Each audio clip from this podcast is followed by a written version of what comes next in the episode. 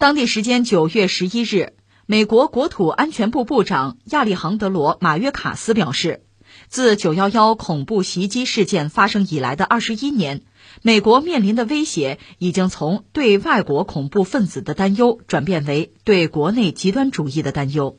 他指出，在过去的几年里，国内暴力极端分子成为美国新的威胁。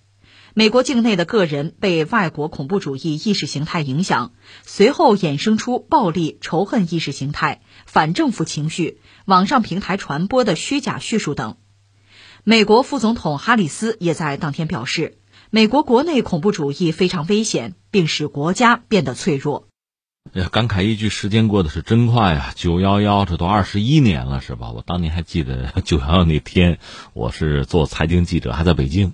啊，看到这个消息之后，当然很震惊哈。但作为一个媒体人吧，嗯，职业感哈驱动，就找一些人谈一谈哈，就到处去找学者去做采访。那段时间也很紧张，也听到了一些真知灼见吧。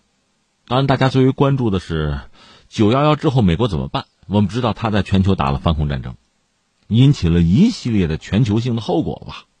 从那时候到现在，你说二十一年。那现在美国人又说：“你看，这个在美国国内，这个危险啊，似乎在累积，他们也感到很头大。你看，二十一年过去了，今天你让我们复盘，你会说，就是如果说这个恐怖主义啊、恐怖组织啊，在美国国外作为美国的敌人，其实那反而好对付。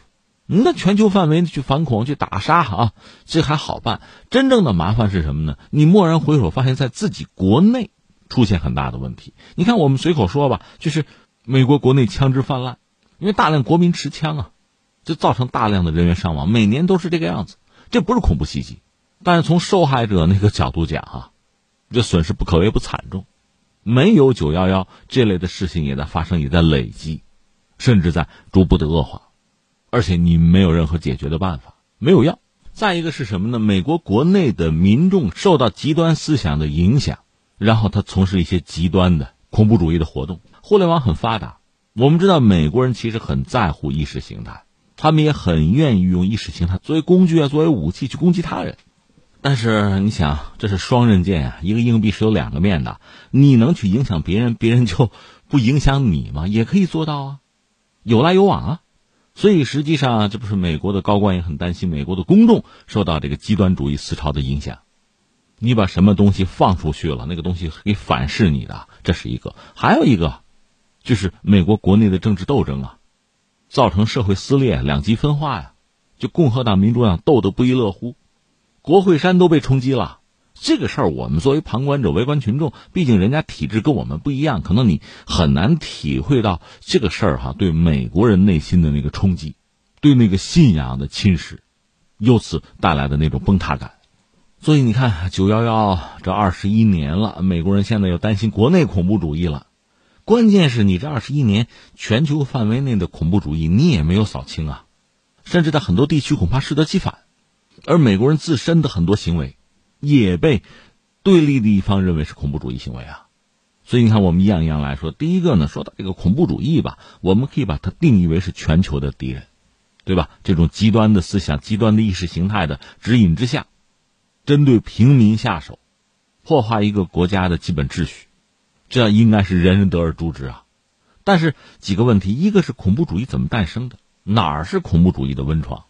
还是全球秩序之下的这种不平等、贫穷，它容易滋生恐怖主义？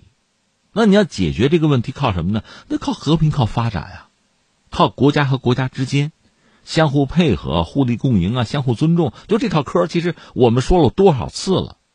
如果能真的实施。其实是真正能解决恐怖主义问题，或者说把恐怖主义压缩在一个可控范围内的，这是有效的办法。如果你专门愿意在国家之间去制造对立、制造矛盾，那有意的去制造和打压对手，那等于说就给恐怖主义的滋生提供了很好的土壤。这点其实美国人应该很好的反思的。而我们知道，他们到现在还在玩双重标准，啊，符合自己利益的那就不是恐怖主义，那可能是民族问题啊，宗教问题。攻击到自己了，这是恐怖主义，这叫打打杀杀。你想，你玩这套东西，那对恐怖主义来讲意味着什么？那意味着某种包庇、纵容和保护啊。而这个东西反过来就反噬你自己。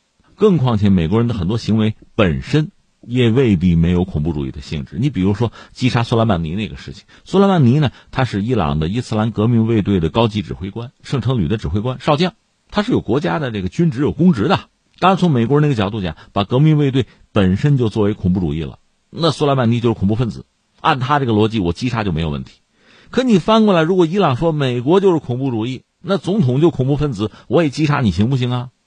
那到最后 那就没有什么道理可讲，就是看谁胳膊粗拳头硬了，就成这个样子了。这是解决恐怖主义问题或者解决国与国之间的矛盾的好办法吗？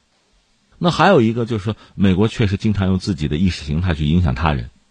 我制造什么颜色革命之类的。刚才我们谈到了，现在网络很发达，你可以把这些东西输出，那我也可以把这些东西输入到你这儿啊。那美国民众是不是有基本的辨别能力和抵抗能力啊？会不会也被洗了脑、着了道啊？最后在美国国内进行什么孤狼式的恐怖袭击？这样的故事发生过，这也就是美国的一众高官非常担心的原因，特别是一些情报部门的高官很担心在美国国内发生这个恐怖事件。就是外部的敌人，我不是说吗？其实好辨别、好攻击、好肃清，那你内部的就说不清喽。这就说到很关键的一个问题：美国目前它国内这个政治吧，就两党争斗是到了白热化，所以美国的这个国内政治啊，就政坛也在发生一系列变化。以前呢，就是共和党、民主党两党该争争、该斗斗，但是呢，有些问题是有共识的。作为美国的政治人物呢，还是有一套自己的标准，是能够超越党派。按照自己的，我们姑且说是政治理想啊，按这个理想和标准行事。现在不是了，就两党分得很清楚，我的人我就要支持，你的事儿我就要反对，就成了这个样子了。那最终带来社会的极化和分裂。之前的冲击国会山和马上十一月份要到来的中期选举，都可能成为标志性的事件。而二零二四年美国大选，可能又是这一轮的博弈的一个双方力量的总摊牌和总爆发。